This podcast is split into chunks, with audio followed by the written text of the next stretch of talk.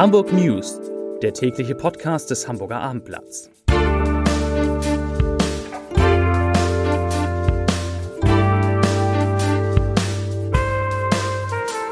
Herzlich willkommen. Mein Name ist Lars Heider und heute geht es um die Öffnung der Hamburger Kitas, die viel schneller kommen könnte als bisher geplant. Weitere Themen, die Impfkampagne in Hamburg senkt die Zahl der Infektionen in Pflegeheimen deutlich, der Elbdom bekommt Konkurrenz und die City kämpft ums Überleben. Dazu gleich mehr. Zunächst aber die Top 3, die drei meistgelesenen Themen und Texte auf abendblatt.de. Auf Platz 3 U1 Großprojekt 15 Wochen Sperrung auf wichtigen Teilstück. Auf Platz 2 HSV will im Sommer zwei neue Stürmer verpflichten. Und auf Platz 1 Schulen. Wirtschaftsrat Hamburg fordert neuen Digitalchef. Das waren die Top 3 auf abendblatt.de. Erstmals seit Tagen hat sich die Inzidenz in Hamburg wieder ganz leicht erhöht. Da am heutigen Freitag laut Gesundheitsbehörde 228 neue Corona-Fälle hinzukamen, steigt die Zahl der Neuansteckungen pro 100.000 Einwohner binnen einer Woche leicht von 66,8 auf 67,1. In den Kliniken dagegen sank die Zahl der Patienten, die behandelt werden müssen mit Covid-19 um 12 auf 322. Und es gibt eine richtig gute Nachricht. Offenbar als Folge der Impfkampagne haben sich die Zahlen der Infizierten und der betroffenen Pflegeeinrichtungen binnen eines Monats mal eben halbiert. Das ist doch wirklich mal eine richtig gute Nachricht. Und es gibt noch, kommt noch besser, zumindest für die, die kleine Kinder haben. Die Kitas sollen in Hamburg nun doch bald öffnen. Vor Ende der Frühjahrsferien sollen sie noch aus dem Notbetrieb herauskommen. Derzeit sei man mit den Trägern darüber im Gespräch, sagte heute der Sprecher der Sozialbehörde Martin Helfrich. Er hofft, schon Anfang des Monats, also Anfang März, die ersten Schritte in Richtung regulärer Kita-Betrieb gehen zu können. Vor einer möglichen Öffnung müssten aber das Infektionsgeschehen und mögliche Auswirkungen der Virusmutanten auf Kinder genau beurteilt werden. Derzeit befinden sich die Kitas wegen der Pandemie im Notbetrieb. Etwa ein Drittel der Kinder, die, dort, die sonst dort sind, wird im Moment dort betreut. Für die Schulen ist mit Lockerungen, wie berichtet, erst nach den Ferien Mitte März zu rechnen.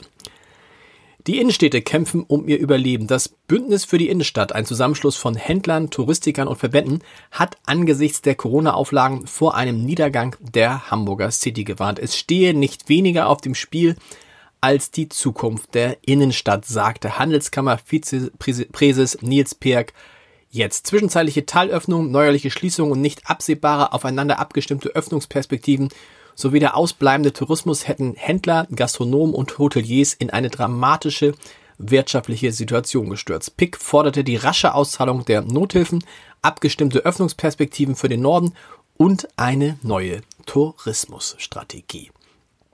Flächen zur Stadtentwicklung sind rar und um ein Grundstück am S-Bahnhof Vettel, da kämpfen nun gleich zwei Projekte. Der Hamburger Immobilienentwickler Tomislav Karica möchte an dem Standort den Elbdom bauen, eine Mehrzweckhalle für 7000 bis 9000 Zuschauer. Eine Arena dieser Größe fehlt der Stadt ein attraktiver, dringend benötigter Veranstaltungsort zwischen den Kapazitäten der Barclaycard Arena am Volkspark, die ja etwa bis zu 15.000 Plätze hat, sowie der Sporthalle Hamburg mit ihren 4.500 Plätzen in Winterhude und der Edeloptics Arena mit ihren 3.500 Plätzen im Wilhelmsburger Inselpark.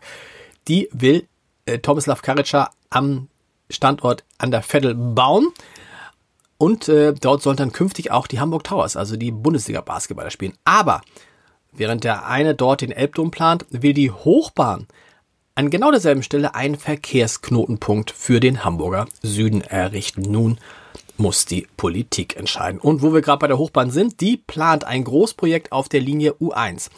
Nach Informationen des Hamburger Abendblatts werden auf der Strecke 208 Jahre alte Brücken erneuert. An der Alsterdorfer Straße im Bereich der Haltestelle Ohlsdorf und an der Karl-Kohn-Straße zwischen Alsterdorf und Lattenkamm. Die Bauarbeiten für den Austausch der beiden Brücken sollen im Juni beginnen.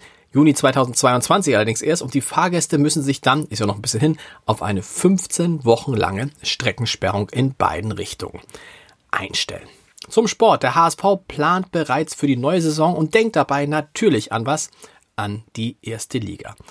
Durch die höheren TV-Einnahmen könnte der Gehaltsetat bei einem Aufstieg des HSV von derzeit 23 auf rund 36 Millionen Euro steigen. Misslingt die Mission Wiederaufstieg kann man schon fast gar nicht mehr sagen. Sagen wir mal Aufstieg erneut und müssen die Stadien länger leer bleiben wegen Corona, könnte der Gehaltsetat allerdings in der nächsten Saison sogar erstmals unter 20 Millionen Euro sinken.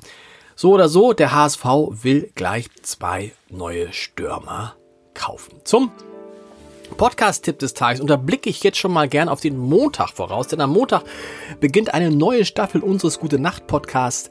Die vierte Staffel nach Linda Zerwakis, Johannes Oerding und Johannes Strate wird am Montag für drei Wochen, bis dann hoffentlich der Lockdown vorbei ist, Luisa Neubauer, die Klimaaktivistin, zu Gast sein und darauf können Sie sich jetzt schon freuen. Das werden jeden Abend um 21 Uhr unterhaltsame und inhaltsstarke fünf Minuten. Also ab nächsten Montag, dann immer werktags, 21 Uhr, der Gute Nacht Podcast mit Luisa Neubauer.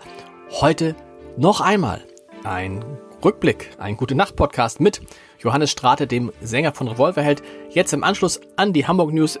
Hören Sie rein. Wenn nicht, dann hören wir uns am Montag wieder. Ich wünsche Ihnen allen ein schönes Wochenende. Das Wetter soll toll werden, der Schnee soll liegen bleiben. Und äh, bis Montag. Tschüss.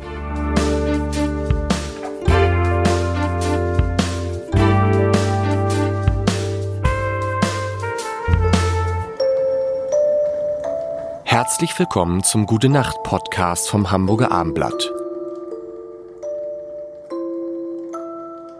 Herzlich willkommen. Mein Name ist Lars Heider und äh, Johannes Strate. Hallo Lars. ist ein kleiner Spaß von mir.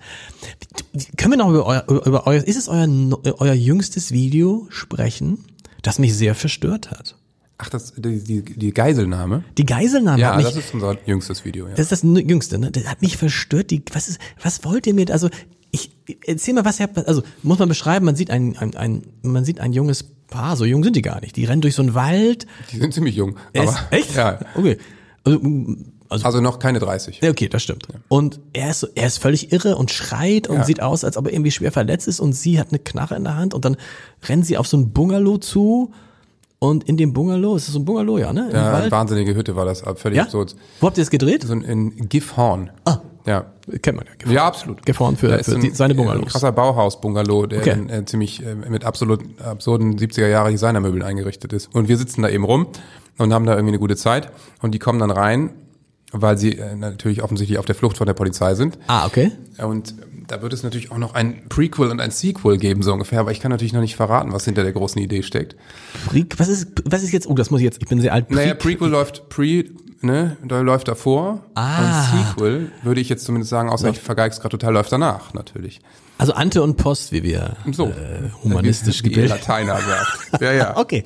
Ja, das, das große Latino, das das, heißt, das hab heißt ich wir haben jetzt nur, das, ja, dann verstehst du, wir haben nur, wir haben einen Ausschnitt gesehen, Ich habe die meinen Mitte. Ausschnitt gesehen. Crazy. Okay. Und, ähm, das ist aber schon auch schon gedreht alles, ja klar. Nee, das ist noch nicht gedreht. Ah, okay. Aber mehr verrate ich jetzt auch echt nicht. Jetzt habe ich ja schon viel zu viel aus dem Nähkästchen geplaudert. Aber die, die sind natürlich irgendwie auf der Flucht, ist ja klar. Ja. Und äh, kommen und kommen eben in dieses Haus und denken so, ach, keine Ahnung, wir haben es jetzt irgendwie geschafft. Und merken dann aber, scheiße, hier ist jemand. Und was machen die dann halt? Die sagen als erstes, okay, ihr bleibt hier, ihr bewegt euch nicht. Genau. So. Und ähm, äh, dann, dann ist es eben diese wahnsinnige Situation, Song läuft und die merken halt irgendwann, okay, wir kommen aus dieser Nummer hier nicht mehr raus. Ne? Äh, Die, die Polizei, irgendwann sieht man Blaulicht, das SEK hat das Haus umstellt.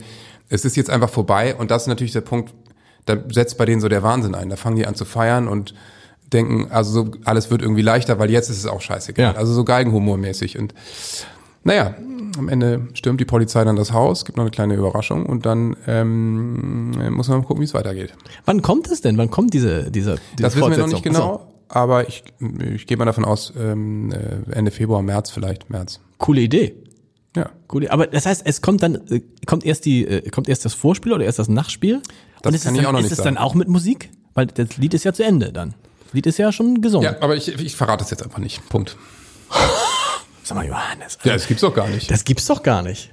Ach, Jetzt okay, jetzt wird's jetzt, also alle, alle heute jetzt einfach mal, ähm, heute einfach mal angucken und äh, wie viele Video, wie viele Videos gibt's von Revolverheld jetzt eigentlich schon? Hast du, hast du, hat man das im Blick? Nee. Weißt du nicht, ne? 20, weiß ich nicht. Wie, Also, finde, wie findest du, wenn dann andere so Lieder nachsingen und die dann auch Ja, auf einmal mich. 20, 30.000 äh, Abrufe haben?